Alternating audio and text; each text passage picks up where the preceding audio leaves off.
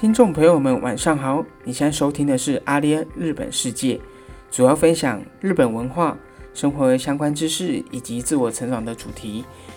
我们每周一跟周四的晚上都会固定更新，并在 KKBOX、First Story、SoundArm、Apple Podcasts 都可以找到我们。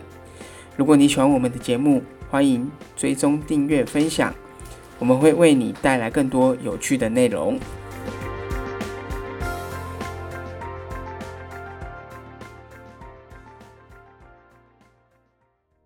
大家好，我是阿莲的 Ivan。大家好，我是阿莲的 Bruce。国家与国家之间的商业市场文化以及那个进入的层次跟门槛上面，他们都会有各有不同。所以，我们今天这集啊，就会来讨论日本跟台湾他们的商业市场上面，到底它存在着什么样的差异。那这边我想先了解一下，在日本啊，平均创业的年龄都是落在多少啊？日本啊，在日本有一个数据，在日本政策金融公估上面，他们平均以二零一九年来说的话，都是落是落在四十三点五岁的一个数字。那像台湾的部分，有像这样一个数据的 data 吗？嗯，台湾其实是有的，也是在二零一九年的时候，台湾的资诚 PWC 他们有去针对于新创企业他们的一个。生态系的大调查，那平均落在的年龄大概是三十六到四十岁之间。嗯嗯，了解。哦，所以说其实，呃，以日本跟台湾的国家的创业的年龄层来说，其实算是还算蛮相近的，不会说差到很远。嗯，没有错。诶，那像日本啊，在除了在创业年龄上面，那多半都是以哪一类型的产业居多？因为以像台湾来说啊，大呃大概有在资讯，我就针对资讯跟通讯传播这个行业来说，大概有百分之十六的人在这个产业上面。嗯嗯嗯，餐饮业没有很多就对了。嗯，餐饮业没有很多，而且在资讯资讯产业啊，它的进入的门槛也比较高，所以通常呢。就是相对来说，他的人数就没有那么多，而反倒是像是艺术、娱乐或是休闲服务、批发、零售这类型的呢，那他们出现的年龄层大概也是落在三十一到三十五岁之间。了解，所以哦，就我自己这边看到的资讯也是在，我们就讲二零一九年来说的话，日本比较多都是在服务类、服务业类型的，那占的比率有二十五 percent。那接着其实又是所谓的餐饮店，跟这种呃可能比较偏向饭店业、饭店业者，这里占了差不多十五 percent 左右。那至于像是刚刚 Ivan 你所提到的情报相关这种资讯情报的，啊，坦白说，在二零一九年来说的话，大概它的一个数字上面是只有二点七 percent 而已。嗯哼嗯哼。以台湾来说的话呢，这样像是在住宿啊、餐饮业这类型的，像或者是批发零售，大概是八 percent 而已。嗯嗯嗯，哦，那这个地方差蛮多的。对啊。那我觉得还有一个原因就是在说，呃，你知道日本其实是有很多他们的事业都是要透过代理店嘛，就是所谓的中介商。我知道的情况是，日本啊，他们其实有很多的业务都会交给这个代理店去跑。那我们在前面的节目中，其实我们也一直有去聊到说，有很多的事情都会去交给代理店去做处理啊，跑业务等等的。这是我知道的情况啊。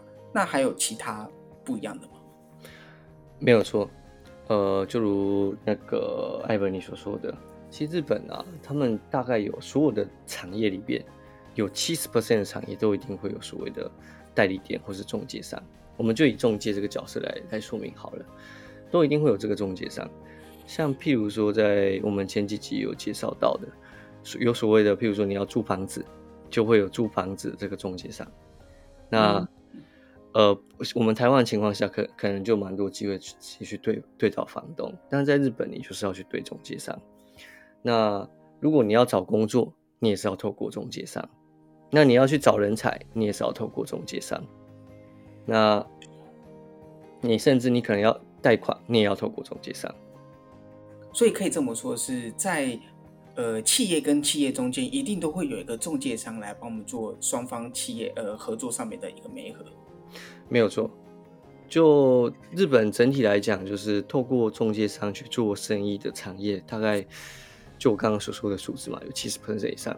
那可能原因也在于说，日本也比较偏好去做所谓的熟人生意。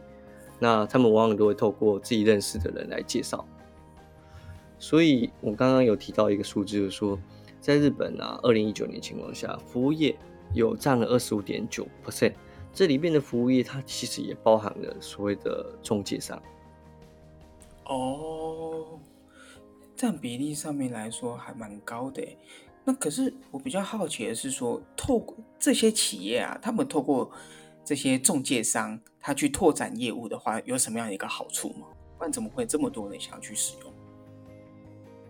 好处的地方就是说，第一个嘛，你不用养营业的部门，养业务的部门，嗯，对不对？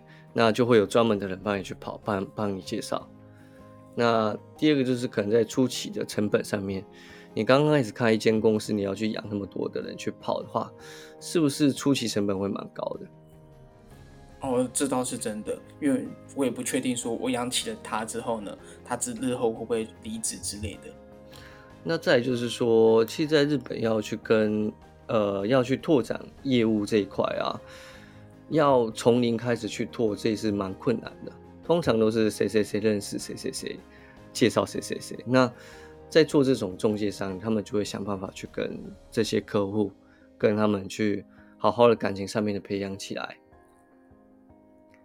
那如果以这个角度去思考的话，一个新创企业或是一个刚开始起来企业要去做这件事情，是要花蛮多时间的。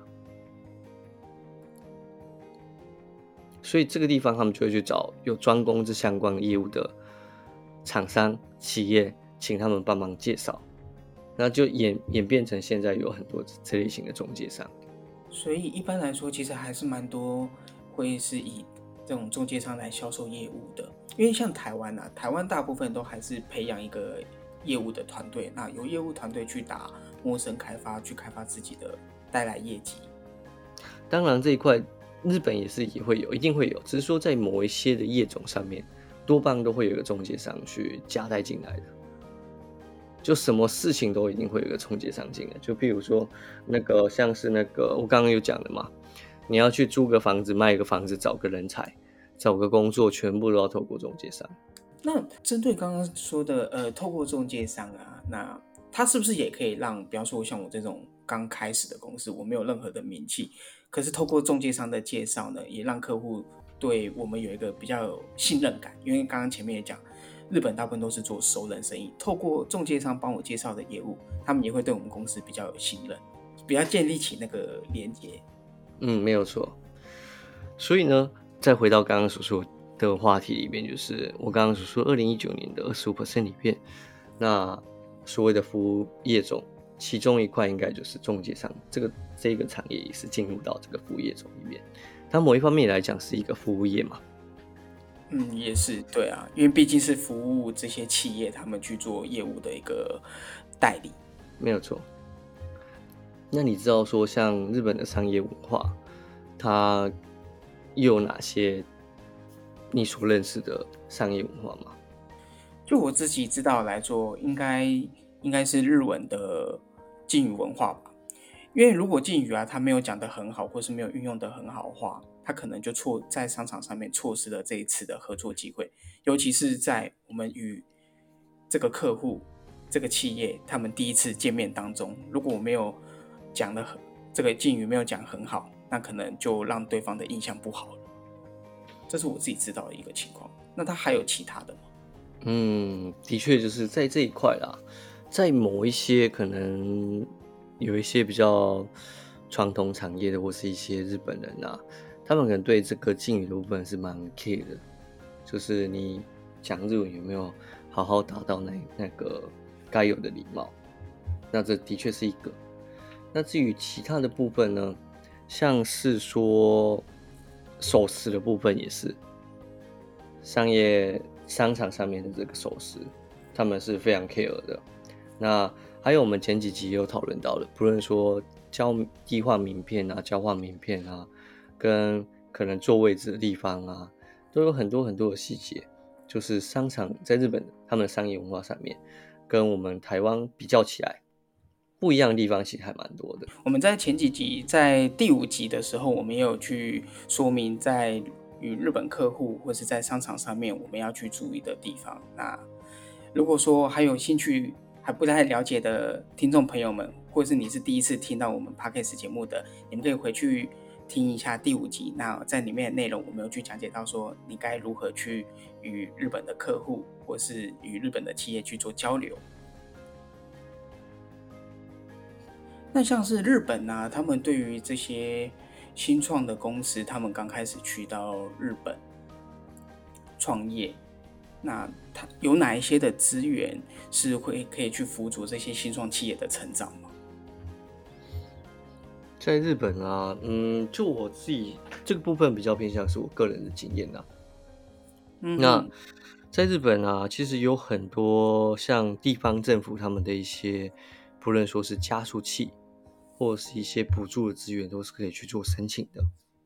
那尤其是日本，他们其实还蛮欢迎海外的企业，像台湾来说，蛮多欢迎台湾的企业可以进入到日本的市场。那让日本的各个地方的市场可以活活跃起来，所以有蛮多这相关的加速器啊、孵化器啊，那或是一些竞赛、商业竞赛等等的。哦，那他甄选的条件上面，其实外国人也可以去申请，那也没有说会会很那个条件上面会是一个很困难的甄选吗？呃，这要看什么样的一个内容。有一些他们可能是在专门去召集海外的企业，那他这个可能门槛就比较不会那么的高。那如果说是否日本国内的话，那你是海外企业，当然你也可以去做报名，只是你可能事业计划书等等的，你就要写日文。哦，就是你没有办法说用英文。英文的方式去做这样的一个申请报名。对对对，原则上在日本就像是你在日本是，我们台呃不应该说就像是我们要在台湾市场拓展，虽然说是可以用英文，但如果比较偏向是一些地方的案子来说的话，可能中文还是会比较审查人员会以中文的方向去审查居多。那就以日本这个国家也是一样。那所以其实也日本其实也像台湾一样，因为台湾其实有一些政府的一些补助计划，他们可以去做申请的。那这些补助计划呢，它可能是针对于中小企业啊，或者是针对于这个新创公司，那它有它就有不一样的一些在地地方的资源可以去做申请。嗯，那那像台湾呢，其实有一些加速器，他们可能是针对于呃各个领域。他们可能有针对于科技业啊，或是他们是什么样的领域，就有不一样的这个产业类别。那像在日本的话，多半现在扶持的新创企业是哪一类型的比较多？哦，也都是一些接下来时代要面临的，好比如说像这一次的新冠肺炎的疫情，那就开始去招募一些针对疫情下去提供出一些解决方案的新创企业。例如说，可能因为疫情发生这样的情况下，那该怎么去解决？呃，像这些店家，他们没有变得没有收入的情况下，是不是要把他们的产品搬到线上去的一些手率兄？所以日本他们在做这个补助计划的甄选，还是比较看重是市场它目前的趋势是在哪一个方向，那去找寻这些的新创企业。在台湾应该也是一样吧，在台湾，我相信应该全世界所有的这这类型的政府在招募这些对象，一定都是针对这个市场趋势去招募这些对象，并做辅助跟孵化，应该不太会有企业是还在招募。可能十年前我们来开发这个台湾大哥大之类的。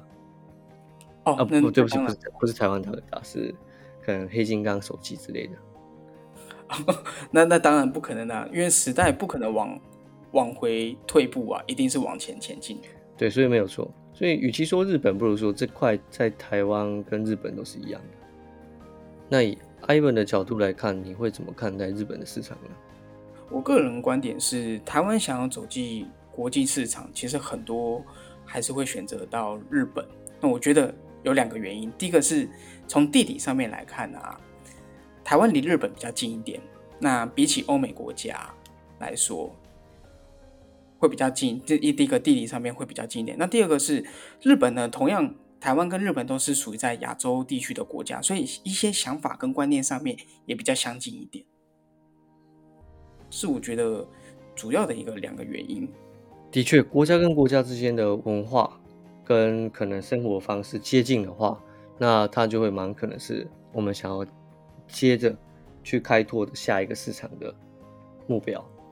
那就以日本我们日本来看待说台湾这个市场的话，那当然，其实在日本也是有蛮多的一些企业，他们也会想要前进到台湾的市场。那只是说，在于说商业上面的拓展来讲的话，原则上一定是自己国内的市场的经济水平，应该说在自己市场上面的经济饱和度达到了一定的水准的时候，才会往海外的地方去拓展。那像可能这阵子，我们就以思思来讲的话，在台湾也有开所谓的寿司郎，在日本是熟悉喽，有开这个位于命名的。一个方案嘛，对不对？嗯，那它是一个蛮红。对对对，其实我们就讲寿司郎，它的它在日本其实已经有达到蛮蛮大的一个分店的数量，那他只是在往可能台湾的市场再去拓。就以可能饮食文化上面来讲，台湾跟日本也是蛮接近的，会比起说我跑我再跑去欧美再开一个素食那个寿司郎。的那个成效，搞不好在台湾来讲会比较刚开始的初期成本会比较低一点，那拓展速度也比较快一点，那来回的时间去的时间也是三个小时而已。所以其实，在日本的呃，对于台湾的市场来看的话，其实跟台湾的想法也是差不多相近的。对，没有错。最后，艾本，你觉得想要来到日本这个市场，不论说是创业或是拓展自己的事业的范围？你觉得应该要抱持着什么样一个心态跟想法呢？我觉得要去别的国家创业，它本身就是一件很不容易的事情，因为有很多要去面临跟挑战的。第一个是心态上面嘛，我们在心态上面，我们必须要先掌握好，我们到底手边拥有什么样的资源，那并且我们要去了解当地的一个。特质一个文化，我们才有办法去到其他国家去做发展。所以我觉得第一个，第一个是心态上面要去做调整，再来就是要了解当地的一个特质文化，包含我们刚刚我们前面几集有讲到，包含今天我们有提到说一个敬语的文化，递门递名片啊，这个座位商场上面的这个交流应该要如何去交流，这些我们都应该先去全盘了解之后，那我们再来思考说。我们在这样的一个市场，我们想要达到什么样一个目标？嗯，会比较建议说，先去了解这个呃文化上面的一个差异。OK，所以我帮艾文总结一下，就是四个字：入境随俗啊。对，入境随俗。所以，虽然我们在台湾比较少有这样的一个文化礼仪，但在日本啊，他们其实非常重视这一点。要去取得日本人的信任，那就要从这些小细节的地方去开始注意。关于要如何去与日本的客户、日本的企业去做商谈，你们可以回去听我们音频的第五集，在里面我们有去告诉你该如何去面对你的日本客户。而我们今天的主轴呢，还是在讲日本商场文化上面它跟台湾不一样的地方。那在今天我们特别去提到说，日本呢有百分之七十以上的企业，他们都会去透过这个代理的中介公司来拓展他们的业务。对于想要到日本创业的朋友们，你们也可以去多了解一下这个日本代理店，可以去思考与如何与这类型的公司去做合作。那我们今天的节目就到这边。如果还有一些疑问或是想要听的主题呢，欢迎你们随时到阿莲的脸书或是 IG 私讯留言给我们。那也别忘了追踪订阅我们的音频节目，我们会在每周四的晚上发布最新的一集。如果你喜欢我们的节目，就不要错过哦。我们下一集再见喽，拜拜。